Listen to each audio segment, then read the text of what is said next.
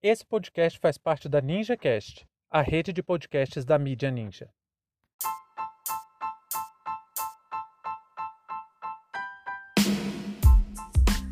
Lula, uma força eleitoral incomparável. Sejam bem-vindos e bem-vindas ao seu plantão informativo com análise e opiniões a partir de uma perspectiva histórica. Eu sou Arnaldo de Castro, em conjunto com Brenda Salzman, e hoje é dia 13 de maio de 2021. Para você ter acesso ao nosso conteúdo completo, visite historiaoralpodcast.com.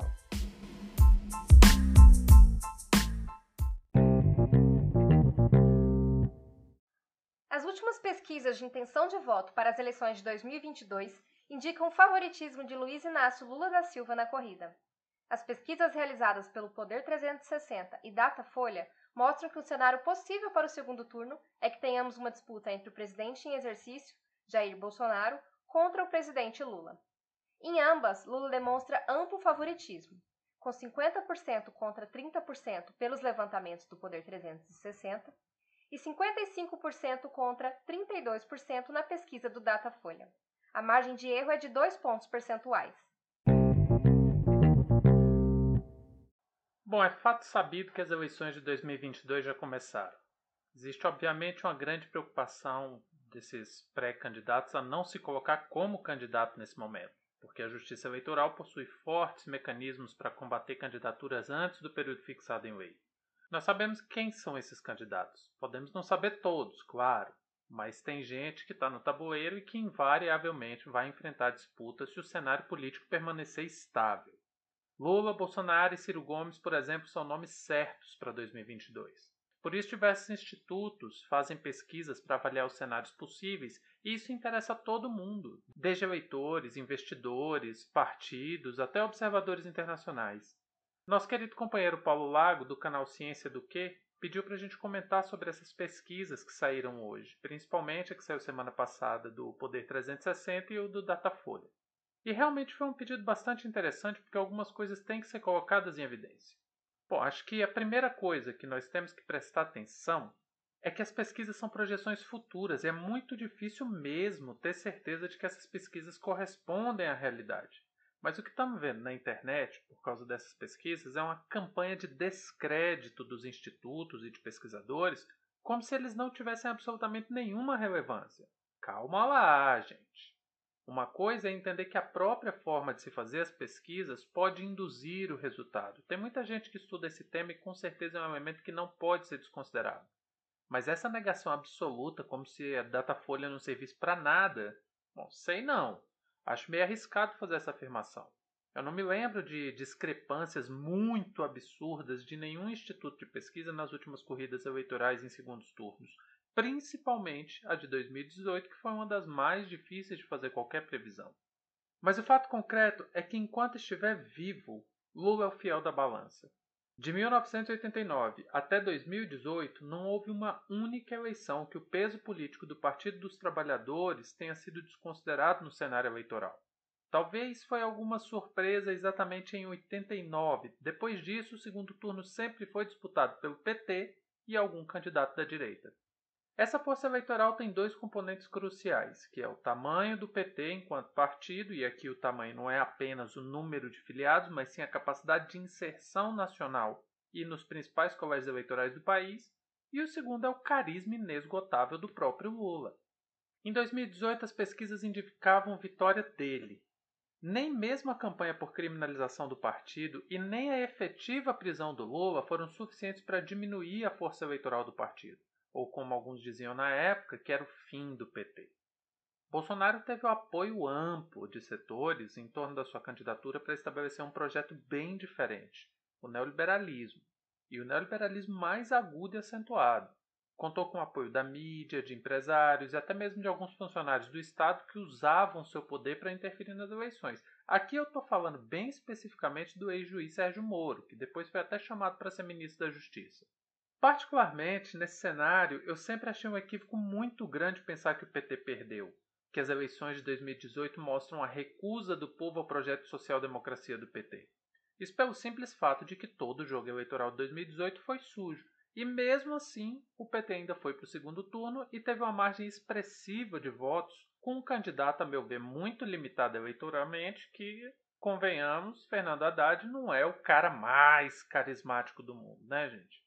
Mas o alvoroço de hoje com os resultados das pesquisas é exatamente o esperado da base eleitoral bolsonarista. Eles negam qualquer coisa que não seja a favor do presidente.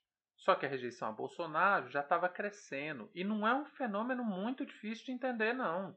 O cara está emplacando um modelo econômico está empobrecendo cada dia mais o povo, retirando todos os dias algum direito e ao mesmo tempo fez uma epidemia se tornar a causa da morte de centenas de milhares de pessoas.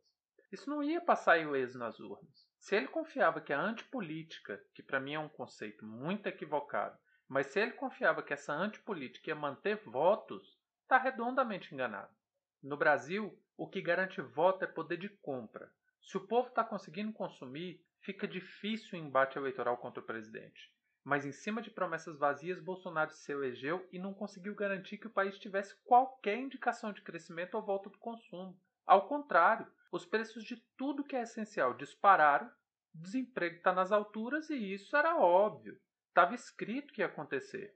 Mesmo assim, o, o povo preferiu dar a chance a um fanfarrão, um moralista de goela, e um cara que tudo que fez na vida foi consumir recurso público sem dar retorno nenhum para a sociedade. Isso só foi possível exatamente porque a peça Lula foi retirada do xadrez político com uma prisão ilegal. Agora o grande pavor eleitoral do Bolsonaro se consolidou. Lula está de volta ao jogo. Se não fosse isso, a reeleição dele era só uma questão de tempo. E por mais que a propaganda antipetista tenha força, por mais que o discurso da antipolítica ainda tenha realmente alguma adesão, intuitivamente é fácil perceber o despreparo que, que o Bolsonaro carrega, principalmente quando colocado em comparação ao Lula. A única coisa que Bolsonaro poderia contar era com um discurso anticorrupção, mas hoje nem ele pode se apresentar como cavaleiro contra a corrupção, nem pode acusar o Lula, porque o governo dele está afundado em escândalos e todos os processos contra o Lula foram anulados. Isso, sem sombra de dúvida, tem um efeito não apenas na disputa narrativa, mas na própria forma como os eleitores enxergam o presidente Lula. Por mais que exista campanha de petista, o povo brasileiro é extremamente legalista. Se a justiça condenou, é porque o cara é culpado, mas se a justiça absolveu, vale a mesma sentença. E mais do que uma confiança irrestrita no Lula, a sensação que fica com essas pesquisas é que em 2018 as pessoas estavam em cima do muro, pensando em uma mudança, em uma renovação, algo que foi muito bem explorado pela campanha do Bolsonaro. Ou é Bolsonaro ou é o PT. Só que 2022 o clima vai ser muito diferente, porque é uma situação de terra arrasada vai ser o sentimento de não existir outra opção. Ou abre mão de qualquer esperança, se recolhe no seu casulo de ódio e mantém o caos proporcionado por essa direita alucinada, ou se apega à memória e confia que um período menos deprimente pode voltar. E a única pessoa que oferece essa via hoje é o Lula.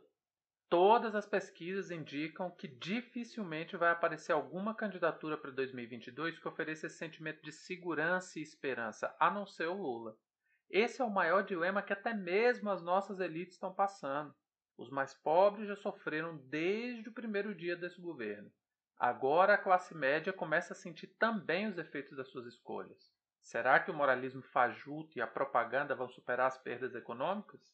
Não sei não. Acho difícil. Fim de papo.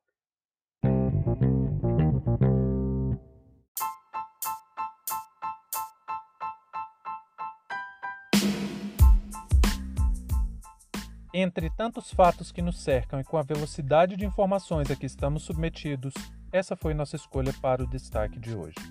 Se você quiser participar do nosso financiamento coletivo, acesse catarse.me/história.